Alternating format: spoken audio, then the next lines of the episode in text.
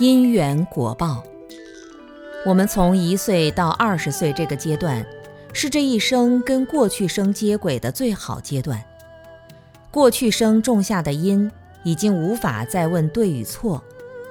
若果真觉得自己业障重、修行很差、烦恼很多、分别心很重，都没有关系，还要看今生的缘。有一个人跟我讲。他觉得自己前生是天人，因为觉得自己内心都很清净，而且冥冥之中经常有人帮助他。考试的时候题目别人都不会，但他脑子里就会，因为有一个天人已经告诉过他了，所以他很得意。我说，我感觉自己是从地狱出来的，为什么呢？因为你前世很坏，所以从天人掉下来了。我前世很努力，所以从地狱出来了。我的方向都是往上走，你的方向都是往下走。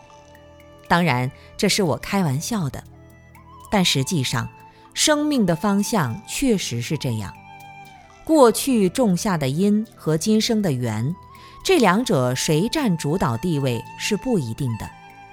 如果因的力量非常强大，当然因占主导地位。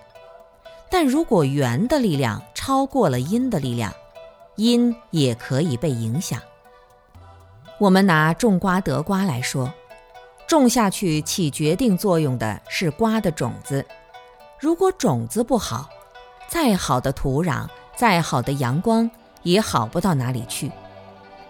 我们说过去世的善根本来就是这样，我们一刀切，寄希望于因的改变。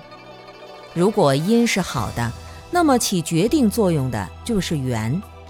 阳光、水分是否充足，土地是否肥沃，除草是否勤劳，决定着产量高不高。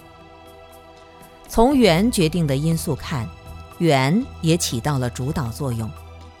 其实因前有因，果后有果，昨天以前的都成为因。我们前生的因，今生少说到二十岁，这算是促成我们的缘，这是一个长期的缘。但是我昨天种下去的，就是今天的因了。古人说“勤能补拙，笨鸟先飞”，勤劳一天就能在笨拙的因里面加入了一点勤劳的因，因就开始改变。我们每天在修行，或者每天在造业，每天都在改变自己的因。